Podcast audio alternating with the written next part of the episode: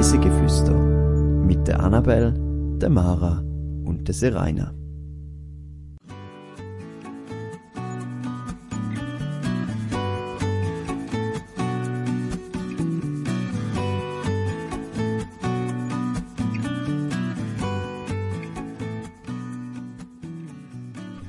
Zwei Tage, zwei SAC-Hütten. Diese Woche entführen wir euch ins Gebiet rund um den Furka-Pass. Herzlich willkommen zu einer neuen Folge auf Reisen durch die Schweiz und um die Welt. Ich bin heute hier mit der Mara. Hallo Seraina. Wir sind jetzt nach zwei Monaten wieder zurück. Es hat zwischendrin mal noch eine Folge gegeben, die in der Sommerpause rausgekommen ist äh, zum Fox Trail. Die könnt ihr euch gerne noch anlassen, falls euch interessiert. Aber jetzt sind wir wieder richtig zurück und machen wieder regelmäßig Folgen. Wie ist denn dein Sommer so gewesen, Mara? Ähm, ganz anders als jeder andere Sommer bis jetzt.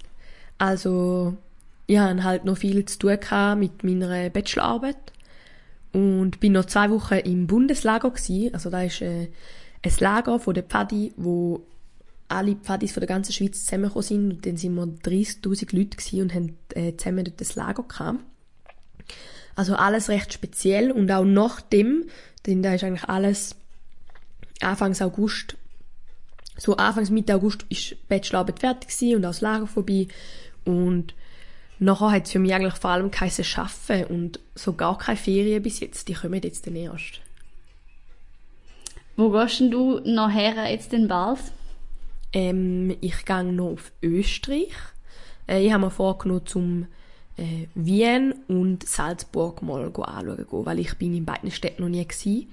Und da ich ein Viertel Österreicherin bin, ist das ja doch ein bisschen schade. Darum habe ich gedacht, ist mal äh, reiswert. Das ist sicher eine coole Idee. Und hast aber im Sommer dich gleich ein bisschen erholen also jetzt dann, wo alles mit dem Studium fertig war? Ja, ich habe einfach die Zeit hier daheim ein bisschen genossen. Also, ich, haben daheim neu einen Pool, in dem bin ich schon öppe mal uh, gewesen. nice. Oder halt einfach, ähm, äh, ich wohne ja mega nahe zum See, dann hat man mal am Abend sich am See getroffen und so ein bisschen entspannt. Ah, cool, ja. Weil ja, bei mir ist es ähm, ein bisschen ähnlich gewesen. Also ich habe bis im August auch noch voll alles mit der Bachelorarbeit und so zu tun gehabt. Bin dann aber nachher gerade, ähm, zumindest für eine Woche weg, bin nach Slowenien und Italien mit dem Zug, was mega cool war und auch gerade gut war, so direkt nach der Abgabe irgendwie was zu machen, weil ich bin immer so jemand, der sonst nachher so ein bisschen, in ein Loch hineinfliegt, weil man vorher so voll Stress hat und mega viel zu tun. Und darum ist glaube ich gut gewesen, bin ich äh, dann äh, für ein Zeitchen weg und äh, habe ein bisschen Ferien gemacht. Genau, und jetzt bin ich auch wieder zurück. Voll. Aber in der heutigen Folge geht es ja weder um Slowenien noch um Italien. Äh, wo reisen wir denn heute? Wir reisen in dieser Folge äh, in der Schweiz umeinander, respektive wir machen eine zweitägige Wanderung. Und zwar gehen wir ins Gebiet rund um den Furka-Pass. Eintauchen. Stell dir vor, du laufst spitz erhöht über einem Talboden auf einen Hügel. Zoberst angekommen, sitzt auf einem grossen Stein und schaust geradeaus nach vorne. Vor dir hat es einen grossen, imposanten Gletscher. Aber er ist zeichnet vom Klimawandel. Der See vor dem Gletscher auf dem Talgrund ist auch riesig. Du nimmst dir aber Zeit und schaust für ein Zeitchen einfach nur die wunderbare Natur an und schnaufst die klare Luft ein. Wahrheit oder Glocke? Was ist es jetzt? Wir machen in dieser Folge ein ganz klassisches Wahr- oder Falsch-Spiel. Ähm, ich habe drei Fakten mitgebracht und du kannst gerne sagen, welche davon dass du das Gefühl hast, sind wahr und welche das falsch sind. Ich sage jetzt das mal nicht, wie viele davon wahr sind, sondern du kannst einfach wirklich den raten. Die erste Behauptung ist, dass der Gletscher, den ich gerade vorher davon erzählt habe, der Rhone-Gletscher ist. Die zweite Behauptung lautet, dass die Albert Heim-Hütte, das ist eine SAC-Hütte, nach einem bekannten Astronom benannt worden ist. Und die letzte Behauptung ist noch, dass, die dass die Albert-Heim-Hütte auf rund 2500 Meter über Meer liegt. 2500 Meter über Meer. Mhm.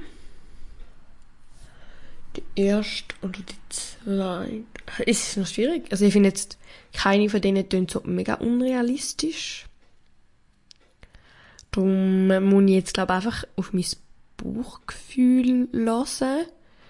Und dann würde ich sagen, dass zwei richtig sind und eine falsch. Und ich glaube, dass die erste falsch war. Da hast du teils recht. Also die erste ist so halb falsch, weil man kann wie sagen, es ist ein Seitenarm vom Rhone-Gletscher, er hat einen eigenen Namen. Ich weiß auch nicht, ob der heute noch effektiv verbunden ist, eben mit dem, dadurch, dass alle Gletscher schmelzen und so. Ähm, er heißt eigentlich tiefer Gletscher, ist aber eben wie ein Seitenarm vom Rhone-Gletscher. Darum ist es so ein bisschen ein Jein von der Wahrheit her. Ähm, das zweite ist falsch. Und zwar ist, das, ist die Hütte nicht nach einem Astronom benannt worden, sondern nach einem Geolog und Alpenforscher, wo gleichzeitig Ehrenmitglied beim SAC war. Und dass die Hütte auf rund 2500 Meter über Meer liegt, das ist wahr. Den habe ich ja nicht ganz falsch geschätzt. Nein.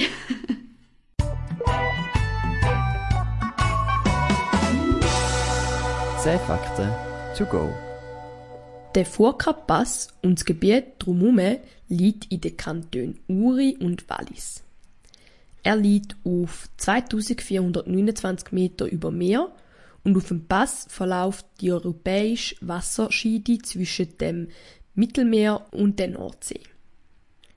Auf den Pass fährt heute noch eine Dampfbahn, wo 2010 zum Museumszweck wieder eröffnet worden ist nachdem sie jahrelang stillgelegt war. Schon zu den römischen Zeiten haben die Menschen den Pass äh, begangen, später dann auch per Kutsche und Pferdepost. Natürlich gibt es auch heute noch eine Straße drüber und mit dem Postauto kommt man über den Pass. Im Gebiet rund um den Pass gibt es diverse Wandermöglichkeiten und Ersatzhütten. Zwei Hütten im Gebiet sind zum einen die Zidellenhütte und zum anderen die Albertheim-Hütte. Das Gebiet rund um die Hütte ist auch bei Kletterern beliebt. Die Albertheim-Hütte gibt es seit 1918. Sie verfügt über rund 64 Schlafplätze.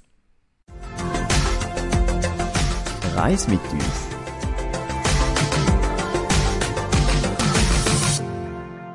Ich bin ähm, das Jahr auf die Tour gegangen, wo wir eben zu der Albert Heim Hütte gewandert sind. Und man macht auf der Zweitagestour, die wir jetzt gemacht haben, äh, in dem sind zwei Hütten in zwei Tagen. Weil es ist so, dass man an der Siedelenhütte vorbeiläuft. Aber ich fange sonst ganz am Anfang an, vom Zustieg her. Also wir sind mit dem ÖV auf den Furka-Pass gefahren, mit dem Postauto und dann von dort aus losgelaufen. Und ähm, der erste Teil ist relativ einfach. Das heißt, man läuft eben bis zur äh, Siedelhütte. Das ist ein bisschen mehr als eine Stunde und ein rot-weißer Weg. Ähm, nicht mega schwierig. Man kann natürlich auch in der Siedelhütte übernachten. Und ähm, genau, und die Hütte ist nämlich noch relativ speziell, weil es ist so eine, ich weiß nicht, ob du das kennst, so A-Frame-Hütte, so dreieckige mhm. Hütte. Und sie sieht genau so aus. Ähm, genau. Und was dort im Gebiet eben auch noch relativ äh, interessant ist, ist, ich weiß nicht, ob das Plakat schon mal gesehen hast von der Mammut-Werbung. Mammut macht immer relativ spektakuläre Werbung, wo es ähm, irgendwie Leute auf, auf, auf spezielle Felsen aufstellen und dann Plakatwerbung so machen. Und eine davon ist dort auf einem Gipfel hinten dran entstanden. Rund um die gibt es aber auch noch ganz andere lustige Sachen. Und zwar, das habe ich jetzt zwar erst im Nachhinein nachgelesen, ähm, gibt es auf einem Felsen oben eine Postautohaltestelle. also, wir haben die, wo wir dort sind, haben wir die nicht gesehen. Aber, ähm, scheinbar haben ein paar Leute aus einem Kletterlager aus Jux gefunden, sie wollen zuoberst auf dem äh, Gipfel ein Bänkli und eine Postautohaltestelle Tafeln her tun. Und die gibt es scheinbar noch heute. Aber kommt wohl keine Posti vorbei, he? Ich, ich glaube leider nicht, nein. Vielleicht ist Flugposti. Das wär's, wer weiß. Oder vielleicht wirst du irgendwie abgeholt, ja, aus der Luft und dann zum nächsten Berg.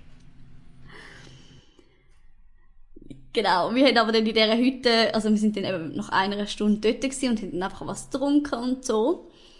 Ähm, und dann geht's weiter auf dem Nepali Highway. Das tönt jetzt irgendwie ziemlich fancy. Ähm, es ist nicht so extrem fancy, wie es tönt. Und zwar ähm, ist das eine spezielle Strecke, die ist benannt worden nach ähm, nepalesischen Küchenkilf, wo mal in der Albert Heim Hütte geschafft hat und den Weg dann eröffnet hat. Es ist auch so, dass wenn man dort bei der Siedelhütte den Weg startet, hat es am Anfang so äh, Gebetsflaggen und so. Also man hat wirklich so ein bisschen kurz einen Eindruck, als wäre man vielleicht in Nepal oder so.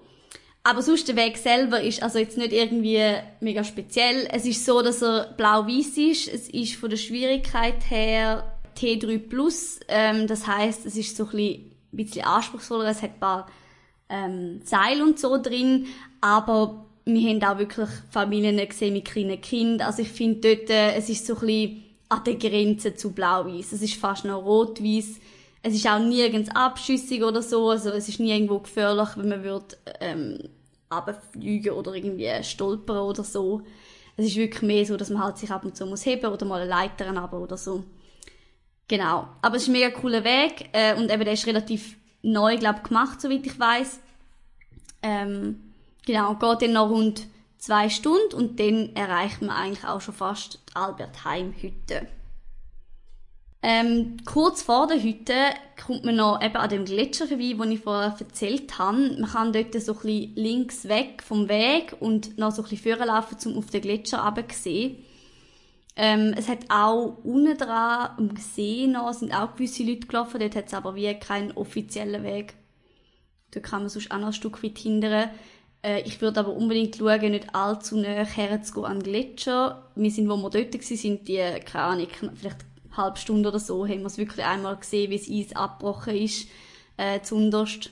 Neben dem, dort, wo er halt aufhört, der Gletscher, darum würde ich echt aufpassen, falls ihr dort hergeht oder euch vornehmen, in die Nähe vom Gletscher zu gehen. Wie, also, wie groß ist denn der Gletscher? Wenn ihr nicht vielleicht mit einem ein bisschen bekannteren Gletscher könnt vergleichen ähm, Der Gletscher ist rund zweieinhalb Kilometer lang voll. Also von dem her ist er nicht so mega riesig, aber weil er so ein bisschen, man kann sich vorstellen, dass er so ein bisschen oben runterkommt halt, also er ist mehr so ein bisschen auf den Bergen oben und wirkt darum relativ imposant, also ist zumindest mir so vorgekommen, aber das ist wahrscheinlich auch bei allen Leuten ein bisschen unterschiedlich. Zum zu der Albert Heim Hütte kommen, gibt es natürlich auch noch ganz viele andere Möglichkeiten. Die, die wir jetzt gewählt haben, ist eine, die vielleicht eher ein bisschen weiter ist zum Laufen. Man kann aber zum Beispiel auch vom Parkplatz Tetsch aus starten. Das liegt äh, an der Furka-Pass-Strecke und von dort aus ist es nur etwa eine Stunde rauf. Äh, der Weg ist relativ einfach. Das ist auch gut als Tagesausflug machbar, falls man dort in der Gegend ist. Ähm, dann kann man auch mal nur für einen Tag zur Hütte auflaufen und dann wieder runter. Ähm, Albert Heim Hütte selber hat uns ziemlich überrascht. Und zwar ist es wirklich eine sehr, sehr schöne Hütte. Die ist vor ein paar Jahren innen dran komplett äh, renoviert worden.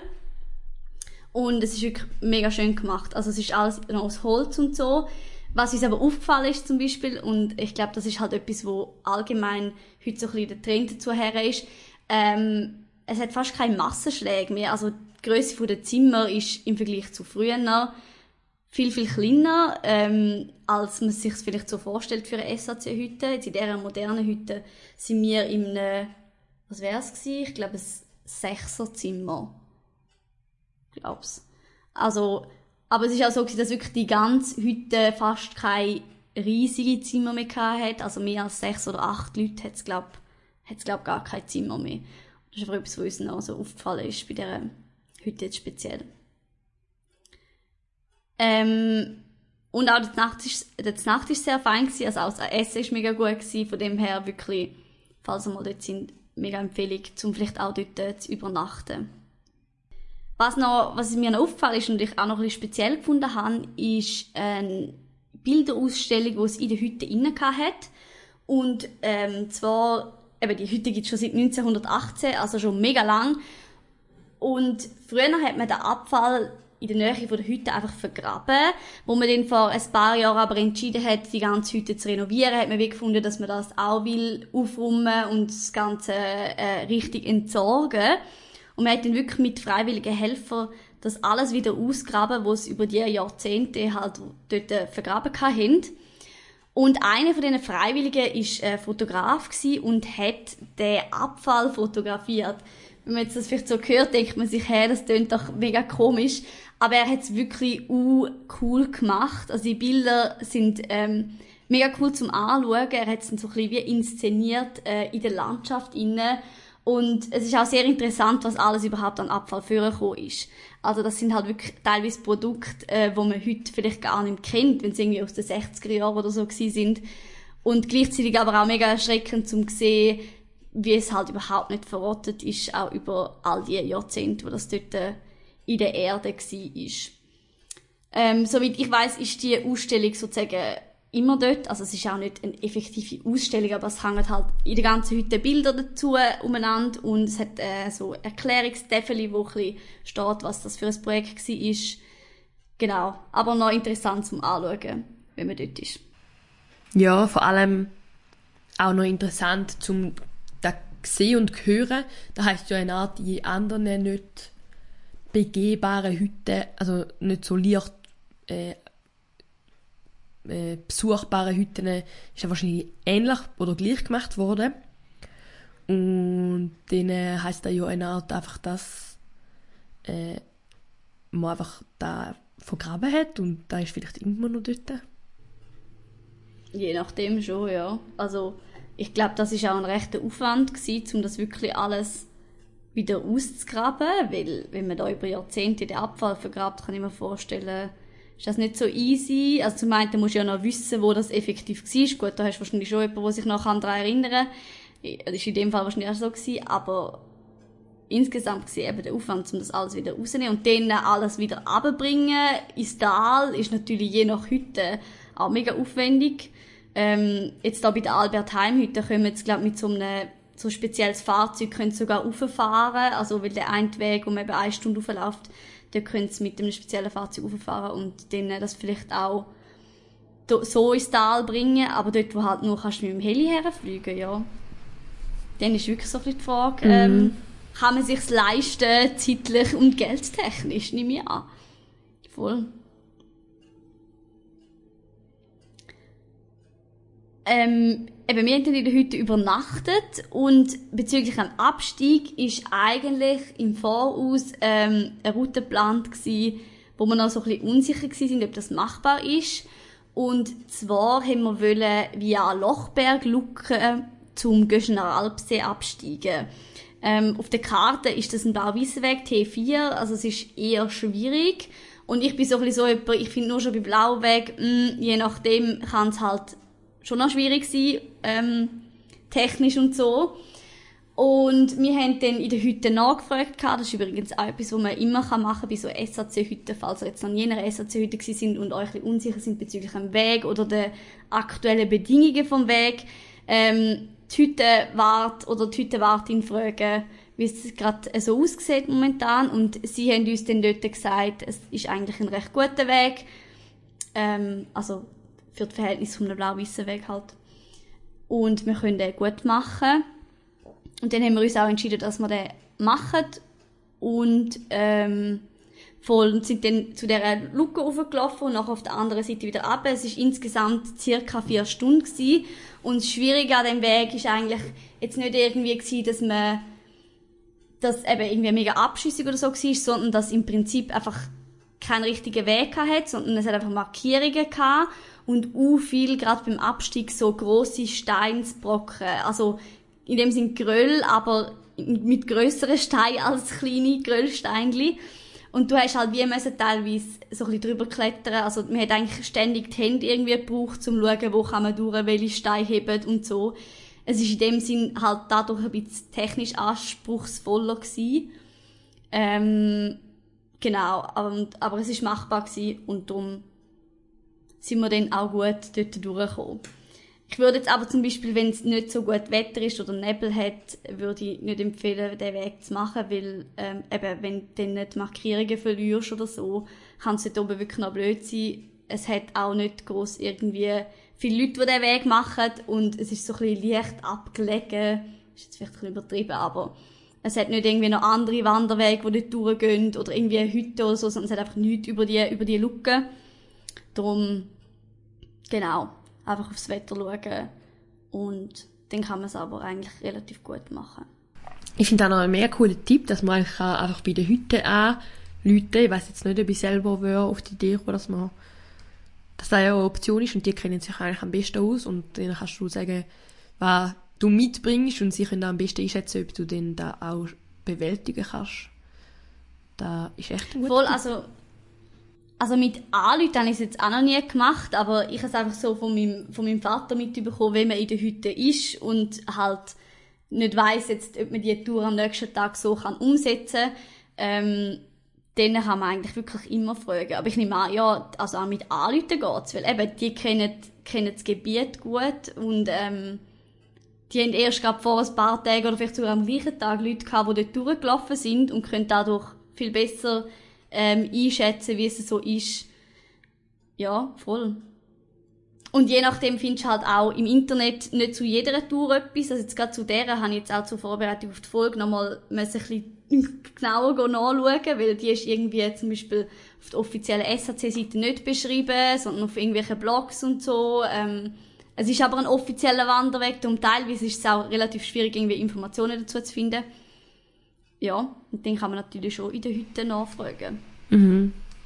Ähm, wie vorher angetönt, hat es in dieser Gegend noch einige andere äh, SAC-Hütten oder auch eben Wanderungen allgemein. Ähm, weil die ganz in der Nähe ist, ist die Rotondo-Hütte. Zu der gibt es sehr bald sicherlich auch mal noch eine Folge dazu. Die ist auch sehr cool und ist aber eher wirklich eine Zweitageswanderung, die man äh, dorthin machen kann. Und dann gibt's vom Göschener aus, wo übrigens auch eine grosse Empfehlung ist, auch wenn ihr nur wollt, äh, mit dem Postauto zum Beispiel rauffahren und dort einen Tag verbringen, das ist ein mega schöner See. Von dort aus gibt's ähm, verschiedene Hütten, wo man kann erwandern. Zum einen die Damma-Hütte, dann auch die Kehlenalp-Hütte und die Bergsee-Hütte. Ja, bei dieser Hütte sind sie mega kreativ mit dem Namen. Es ist sogar so, dass der See neben der Hütte ernsthaft Bergsee heißt, also ohne irgendetwas dazu. Äh, ich habe mich so ein bisschen gefragt, wie die das im Internet machen, weil wenn, die, wenn der See Bergsee heißt, dann ist es noch schwierig oder auch Bergseehütte. Ja, genau, aber die gibt es jedenfalls dort in der Gegend auch noch. Äh, und dann ein bisschen weiter weg liegen noch die Voralphütte und Salbithütte. Zu, dem, zu diesen zwei Hütten gibt es noch eine relativ interessante Geschichte. Und zwar sind die Hütten relativ nah beieinander gelegen. Aber es hat bis vor ein bisschen mehr als zehn Jahren eine Stelle gegeben, wo man, wo es wie so einen Felsspalt hat und man ist dort nicht drüber gekommen. Und nur aufgrund eigentlich von dieser einen Stelle. Und dann hat man 2010 entschieden, dass man eine Hängebrücke dort drüber macht. Und seit 2010 hat es jetzt die Hängebrücke und man kann darum ähm, zwischen diesen zwei Hütten sozusagen, jetzt jetzt einen Verbindungsweg. Der Weg ist aber eher schwierig, also er ist auch blau-weiß, aber ähm, wie ich schon von anderen gehört habe, sagt das wirklich eigentlich auch noch ein recht cooler Weg. Und vor allem die Hängebrücke ist halt, glaube ich, ziemlich cool. Wahrscheinlich genau. spektakulär. Ich glaube es auch, ja. Weil es ist halt wirklich mitten in den Bergen und vielleicht auch nicht eine Hängebrücke, wo eben gerade jeder herkommt. Darum wäre vielleicht auch mal was für eine nächste, für eine nächste Wanderung. Aus kulinarischer Sicht kann ich noch ähm, etwas Kleines empfehlen. Und zwar sind wir dann nach dem Abstieg dort äh, am zweiten Tag zum Göschener Alpsee im Berggasthaus Dammergletscher noch äh, ein Glasse essen. Und zwar kann ich mich leider an den genauen Sortennamen nicht mehr erinnern, aber soweit ich weiss, ist es etwas mit Bergkräutern. Und zwar ist es eigentlich, glaube ich, ein bisschen eine random Kombination gewesen. Also ich also zuerst so gedacht, hm, soll ich das nehmen? Ähm, weil es hat irgendwie nicht so passend tönt. Aber ähm, es ist mega fein gewesen. Darum, falls ihr dort sind und eine mega spezielle Glassorte gesehen, die irgendetwas mit Bergkräutern geheißen hat, probiert es unbedingt. Da erinnert mich ein an bei uns Gulach hat es auch so eine Gelateria, wo es mega feine Glasse gibt. Und du kannst eine Alpheu-Glasse haben. Und das erste Mal, als ich es Uh. probiert habe, habe ich also gedacht so, okay, soll ich, soll ich nicht? Es ist ein bisschen weird eigentlich. Aber ich habe mich dann getraut und jetzt ist es meine Lieblingsglassorte. Ich finde sie mega fein. Ah, das klingt, das klingt auch gut. Voll. Also manchmal muss man wirklich einfach mal ein bisschen denken, ich probiere es jetzt und dann äh, ist es ja vielleicht ganz fein. Empfehlenswert. Ich habe gerade ein paar Keimtipps zu dieser äh, Tour. Und zwar ist der erste, dass man eben unbedingt noch zu dem Aussichtspunkt zum Gletscher soll herlaufen, den ich vorher erklärt habe. Also eben, es ist nicht effektiv ein Aussichtspunkt, aber man muss so ein bisschen links vom Weg weg und kann dann oben runter auf den Gletscher. Der zweite ähm, Tipp ist noch, dass man am Abend kann von der Albert-Heim-Hütte aus führen auf einen kleinen Gipfel laufen. Das geht nur so 20 Minuten, das hat nur so das Holzkreuz und halt den Gipfel. Und das haben wir zum Beispiel vor und Nacht noch schnell gemacht, ähm, weil wir auch genug früh in der Hütte sind. Und dort hat man dann auch nochmal eine recht coole Aussicht. Und das dritte, was ich noch habe, ist das ein, bisschen ein allgemeiner Tipp, dass man SAC-Hütte wirklich heutzutage relativ früh muss buchen. Das heißt, wir haben jetzt die Tour im Juli, August umeinander gemacht und wir haben die so im Frühling gebucht. Also gerade wenn man am Wochenende will gehen, sollte man eigentlich fast schon Anfangsjahr bestenfalls ähm, die Hütte buchen. Absagen kann man es eigentlich wirklich relativ knapp vorher noch, weil man jetzt auch merkt, äh, Wetter ist schlecht. Aber die meisten SRC-Hütten sind heutzutage sehr stark ausgebucht. Außer vielleicht unter der Woche, dort ist es äh, eigentlich nicht so ein mega Problem. Aber wenn ihr am Wochenende wollt gehen unbedingt möglichst früh buchen. Wenn ihr jetzt wollt wissen wie die ganze Tour so ein bisschen bildlich ausgesehen hat, dann äh, könnt ihr gerne auf unserem Insta-Account nachschauen. Wir sind dort zu finden unter reisegeflüster.podcast. Und wir sind auch auf TikTok aktiv unter dem genau gleichen Namen. Dort dürft ihr gerne auch vorbeischauen und uns sonst auch folgen. Und damit wären wir auch schon wieder am Ende dieser Folge. Wir hoffen, euch hat es gefallen und ihr reiset auch nächste Woche wieder mit uns weit und flüchtet ein bisschen aus dem Alltag. Bis dann, tschüss zusammen. Ciao!